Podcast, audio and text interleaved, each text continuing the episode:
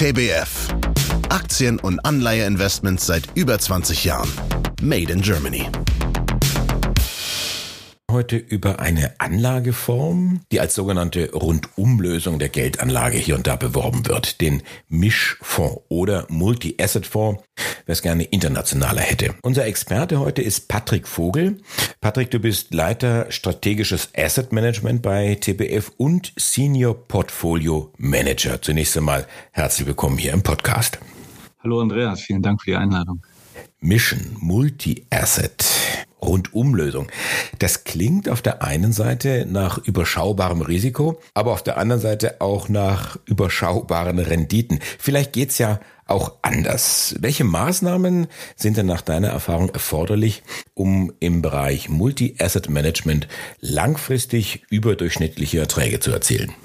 Du hast es schon ein bisschen erwähnt, das, was wir erzielen möchten. Also wir möchten ein asymmetrisches Risikoprofil für unseren Kunden generieren. Und dazu bedienen wir uns verschiedener Anlageklassen um das eben hinzubekommen, dass wir quasi bei fallenden Märkten eben weniger verlieren und äh, trotzdem bei steigenden Märkten eben partizipieren können. Und das ist wichtig, dass man dann eben sich entsprechend positionieren kann. Das heißt, man braucht die Freiräume über verschiedene Anlageklassen und man braucht ein passendes Team dafür. Das haben wir hier bei der TBF ganz gut zusammengestellt. Das heißt, wir haben hier ein sehr unterschiedliches Team, auch von jung bis alt, wir haben unterschiedliche Typen an Bord, von Hoodie-Trägern bis Energiegurus, von Leuten, die sind spezialisiert auf Anleihen, auf Aktien, auf Derivate. Und mit denen pflegen wir gemeinsam eine offene Diskussionskultur, damit man eben sich besser abstimmen kann, sich ein besseres Gesamtbild bauen kann von den globalen Märkten und da eben seine Chancen nutzen kann. Warum ist das wichtig?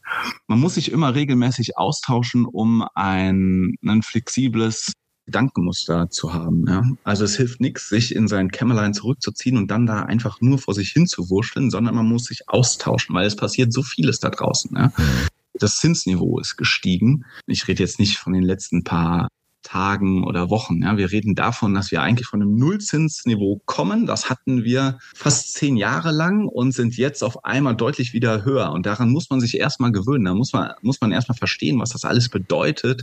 Die Finanzmärkte für einzelne Geschäftsmodelle und so weiter. Und das Gleiche gilt natürlich auch für geopolitische Veränderungen auf dieser Welt, die leider passieren. Genau. Ihr habt also bei euch im Hause TBF den Multi-Asset-Gedanken ins Team hereingetragen. Viele mhm. verschiedene Typen sind da zusammen, diskutieren und stellen sich dem täglichen Allerlei der Börse. Jetzt ist es vielleicht so, einzelne Branchen oder einzelne Assets sind vielleicht gerade attraktiv, aber das Umfeld, das ist es nicht. Mit, mit mhm. Kriegen, mit Zinsen und mit Schwächen der Wirtschaft, das ist ja ziemlich unsicher.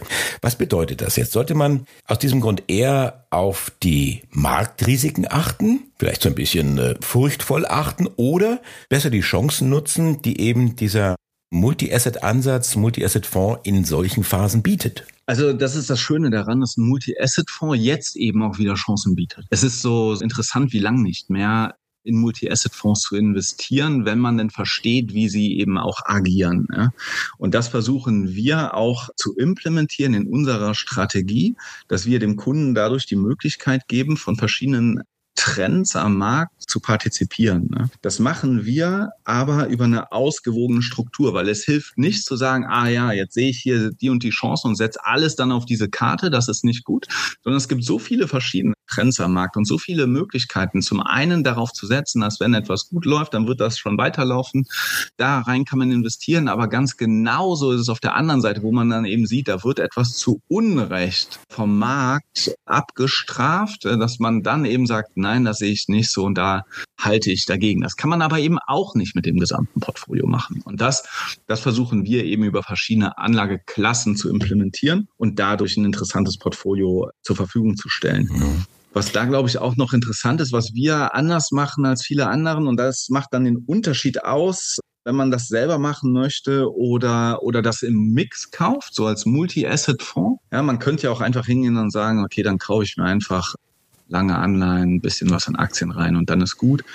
Aber bei uns macht es diese Mischung aus, diese dynamische Mischung, die dann auch teilweise dann gesteuert wird. Wir haben so ein hauseigenes Risikomodell, nennt sich der Q-Faktor, der uns dann nochmal anzeigt, wo gibt es so Marktübertreibungen hm, und hilft uns das dann zu identifizieren. Und so denke ich, kommen wir insgesamt zu einer Mischung an Anlageklassen, die dieses äh, asymmetrische Risikoprofil darstellt, weil ansonsten komme ich da schwer hin.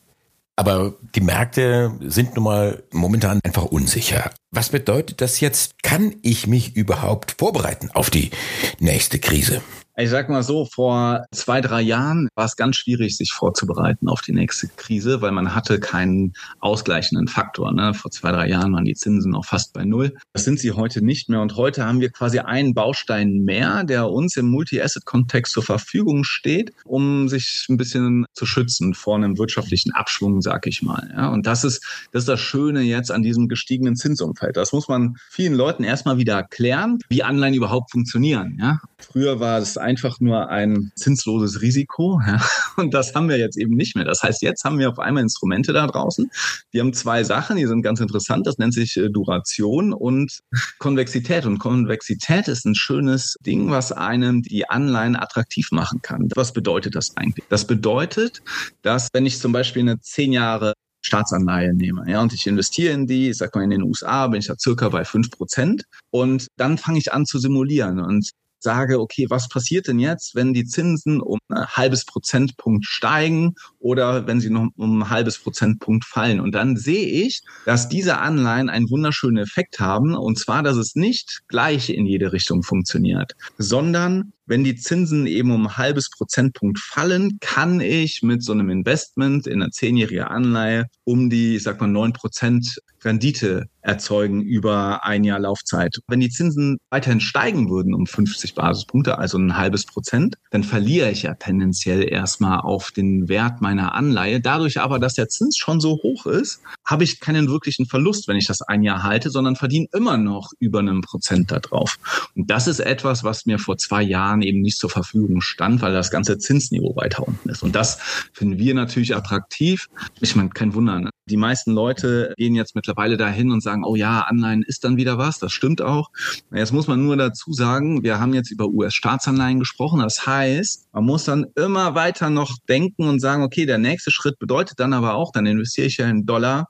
Was bedeutet das für den Dollar? Was bedeutet das für die Korrelationen, für die einzelnen Anlageklassen? Ja, und da kommen wir dann wieder ins Spiel, weil das ist das, was wir ganz genau immer beobachten. Wir gucken uns dann an, wie passt das ins Gesamtgefüge? Passt das an den Korrelationen sind das auch die, die wir erwarten? Oder kommt wieder ein Notenbanker raus und sagt, ah, nee, das sehen wir alles anders und es geht in eine andere Richtung. Also, Aber wenn wir jetzt über die Multi-Assets sprechen, also wir, wir haben jetzt eigentlich zwei. Also wir haben jetzt gesprochen über das Thema Aktien, da kommen wir gedanklich alle woher. Jetzt haben wir gelernt, schon seit einigen Monaten, ja fast schon Jahren, es gibt doch die Alternative. Ja, there is an alternative.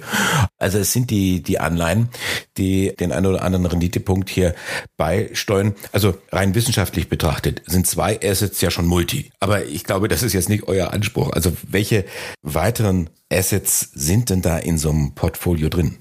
Also wir versuchen es ein bisschen differenzierter zu betrachten. Also wir, wir teilen das nochmal auf. Wir haben nicht nur den Anleihenblock, den wir als Ganzes sehen, sondern wir teilen das eben nochmal auf in Staatsanleihen und Unternehmensanleihen, weil die eben ein anderes Profil auch haben. Ja, man könnte auch die Staatsanleihen nochmal aufteilen in sichere Staatsanleihen. Und dann gibt es natürlich auch welche, die, das sind eben keine US-Staatsanleihen, sondern andere, die haben dann einen gewissen Risikoaufschlag. Ja. Das kann man in der Anleihenwelt so machen. Und das gleiche Verfahren kann man im Prinzip auch auf der Aktienseite durchführen. Ja. Da gibt es nämlich tatsächlich Aktien, die reagieren natürlich erstmal mit dem Markt an sich, beziehungsweise die haben dann die, die üblichen Faktoren. Also man guckt dann da drauf, was sind das für Geschäftsmodelle, wie entwickeln sich die Gewinne und so weiter. Klassische Aktien international. Aber es gibt auch die Aktien, die wie so einen Anleihencharakter quasi haben. Also da setzt man eigentlich mehr darauf, die Dividende zu bekommen und sie am besten äh, sehr gut abgesichert zu bekommen. und das sind so klassischerweise Spezialsituationen, die bei uns auch einen Anteil im Portfolio haben, weil die quasi durch ihren Anteil des Portfolio in der Gesamtvolatilität auch nochmal schön schützen können. Also das heißt, sie sind weniger schwankungsintensiv als die typischen Aktien und die stabilisieren eben das Portfolio, bringen aber trotzdem einen schönen regelmäßigen Ertrag rein. Warum? Wir reden also Spezialsituationen, das sind eben Instrumente oder Aktien. Da gibt es Beherrschungs- und Gewinnabführungsverträge und dadurch ist das Beta eben zum Markt deutlich geringer als, als üblich. Du bist ja Portfolio Manager bei euch im Hause TBF. Also du machst dir Gedanken darüber, wie sieht jetzt mein Portfolio aus? Und da haben wir jetzt relativ ausführlich drüber gesprochen, was es da für Möglichkeiten gibt. Es gibt ja da viele Möglichkeiten, Multi-Asset. Aber auf der anderen Seite musst du dir natürlich auch Gedanken machen, was tue ich, wenn es schief geht, wenn das nicht so in meine Richtung läuft, wie wir vielleicht auch als Team jetzt hier gedacht. Risikomanagement ist da das Stichwort. Und du hattest das Stichwort schon kurz in den Mund genommen und hast da was von einem Q-Faktor erzählt. Wie läuft das genau bei euch im Hause?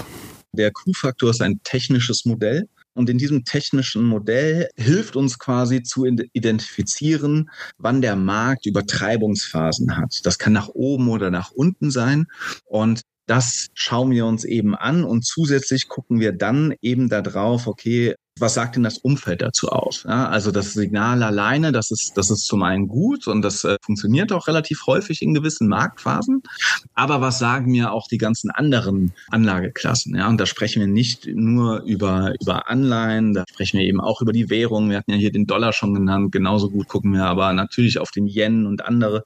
Wir gucken auf die Unternehmen. Was sagen die? Was sagen die ganzen Frühindikatoren? Was sagen aber auch vor allem die Rohstoffe? Die Rohstoffe sind immer ein ganz interessanter Grad Gradmesser eben für die Wirtschaft. Das sind nicht nur Energierohstoffe, sondern das sind natürlich dann auch die ganzen Metalle.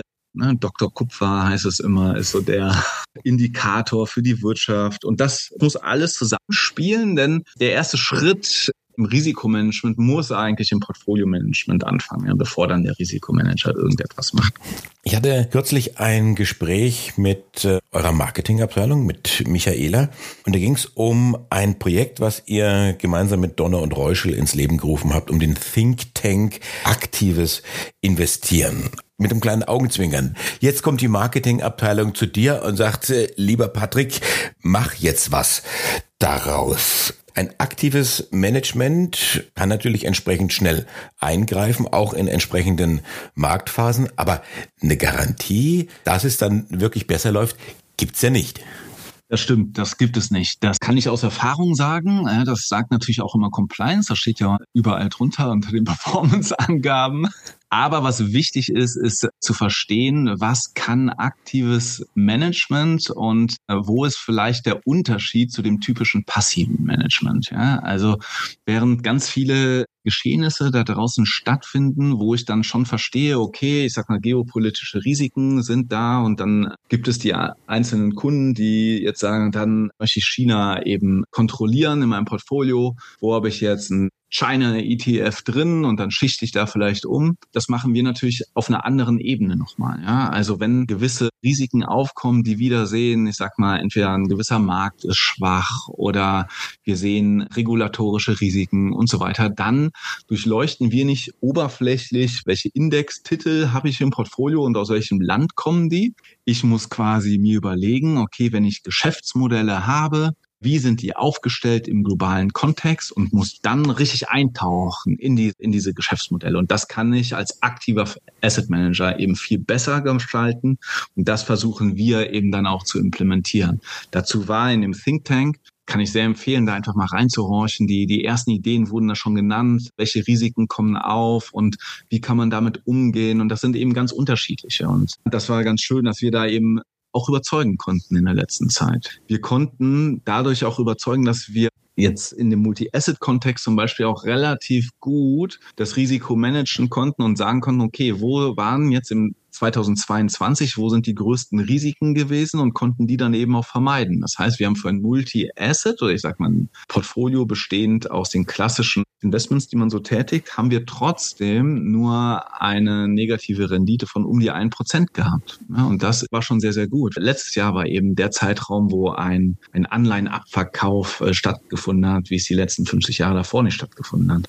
Dafür ist das eigentlich sehr, sehr gut gewesen. Und trotzdem versuchen wir auch in so einem unsicheren Umfeld dann eben von den äh, positiven Marktentwicklungen zu partizipieren, was uns dieses Jahr auch soweit ganz gut klappt. Und das passiert eben nur, wenn man das reinbekommt in das Gedankenmuster des aktiven Investierens. Also im Grunde genommen habt ihr ja die gleichen Herausforderungen wie jeder Anleger da draußen, ihr müsst euch Gedanken machen, wo allokiert ihr, was sind die Herausforderungen jetzt beim Management meines Portfolios oder eben Multi-Asset-Portfolios. Was würdest du sagen, auf welche Faktoren sollte ein Anleger achten, wenn er sich dafür entscheidet, in einen Multi-Asset-Fonds zu investieren? Also ich glaube, wenn man einen Multi-Asset-Fonds sucht, dann muss man sich ganz genau überlegen, okay, was, was kann er machen? Also welche Freiheitsgrade hat er? Welche Personen managen diesen Fonds? Und ich glaube, dass es ist zum Beispiel relativ irrelevant, ob der die letzten 15, 20 Jahre sehr gut performt hat, ja, weil sich so viel geändert hat. Ich, ich sag's ja immer, ne, dieses Paradigma um den Zins hat sich ja deutlich geändert, ja, und das muss man erstmal implementieren können. Und da ist, glaube ich, wichtig, einfach zu verstehen, was ist die Investmentphilosophie, was ist der Ansatz dahinter und, und dann muss man einfach überlegen, okay, vertraue ich diesem Ansatz und dieser Person er traue ich dieser Person das zu, das kommende Umfeld zu, zu bewältigen. Und dann ist natürlich schwer. Also dann muss man überlegen, okay, wie ist er investiert? Kann ich das mittragen? Ja, also wie viel Risiko hat der? Das muss zu einem immer selber passen. Da, da muss man immer gut schlafen können. Ne? Patrick Vogel, Leiter strategisches Asset Management bei TBF und Senior Portfolio Manager, die Multi-Asset-Fonds. Dankeschön. Gerne, hat mich sehr gefreut. Wichtiger Hinweis. Copyright von TBF Global Asset Management GmbH. Alle Rechte vorbehalten. Dieses Medium dient ausschließlich Informationszwecken. Historische Wertentwicklungen sind keine Garantie für eine ähnliche Entwicklung in der Zukunft. Diese ist nicht prognostizierbar. Die Abbildungen oder Erwähnung kurzfristiger Zeiträume unter zwölf Monaten müssen im Kontext zur langfristigen Entwicklung gesehen werden. Alle Angaben zur Performance verstehen sich netto. Das heißt, inklusive aller Fondskosten ohne eventuell bei den Kunden anfallenden Bank-, Verwaltungs- und Transaktionsgebühren sowie Ausgabeaufschlägen. Die Angaben beruhen auf öffentlich zugänglichen Quellen, die wir für zuverlässig halten, für deren Richtigkeit und Vollständigkeit wir jedoch keine Gewähr übernehmen können. Fonds oder Strategien können aufgrund der Zusammensetzung und der Anlagepolitik ein nicht auszuschließendes Risiko erhöhter Volatilität aufweisen. Das heißt, in kurzen Zeiträumen nach oben oder unten stark schwankende Anteilspreise. Wir weisen ausdrücklich darauf hin, dass dies keine Aufforderung zum Kauf oder Verkauf von Fondsanteilen darstellt. Anlageentscheidungen sollten nur auf der Grundlage der wesentlichen Anlegerinformationen WAI und der geltenden Verkaufsprospekte getroffen werden, die auch die allein maßgeblichen Vertragsbedingungen beinhalten. Die Verkaufsprospekte werden bei der jeweiligen Depotbank und den Vertriebspartnern zur kostenlosen Ausgabe bereitgehalten. Die Verkaufsprospekte sind zudem erhältlich im Internet unter www.tbfsam.com oder auf den Internetseiten der jeweiligen Kapitalanlagegesellschaften. Die zur Verfügung gestellten Informationen bedeuten keine Empfehlung oder Beratung. Alle Aussagen geben die aktuelle Einschätzung des Verfassers, der Verfasser bzw. des Interviewers oder des Interviewteilnehmers, der Interviewteilnehmer wieder und stellen nicht zwingend die Meinung einer der in dieser Podcast-Episode genannten Gesellschaften dar. Die zum Ausdruck gebrachten Meinungen können sich jederzeit ohne vorherige Ankündigung ändern. Die hier genannten Gesellschaften übernehmen keine Haftung für die Verwendung dieser Information oder deren Inhalt. Änderung dieser Information oder deren Inhalt, einschließlich Kopien hiervon, bedürfen der vorherigen ausdrücklichen Erlaubnis des Herausgebers TBF Global Asset Management GmbH.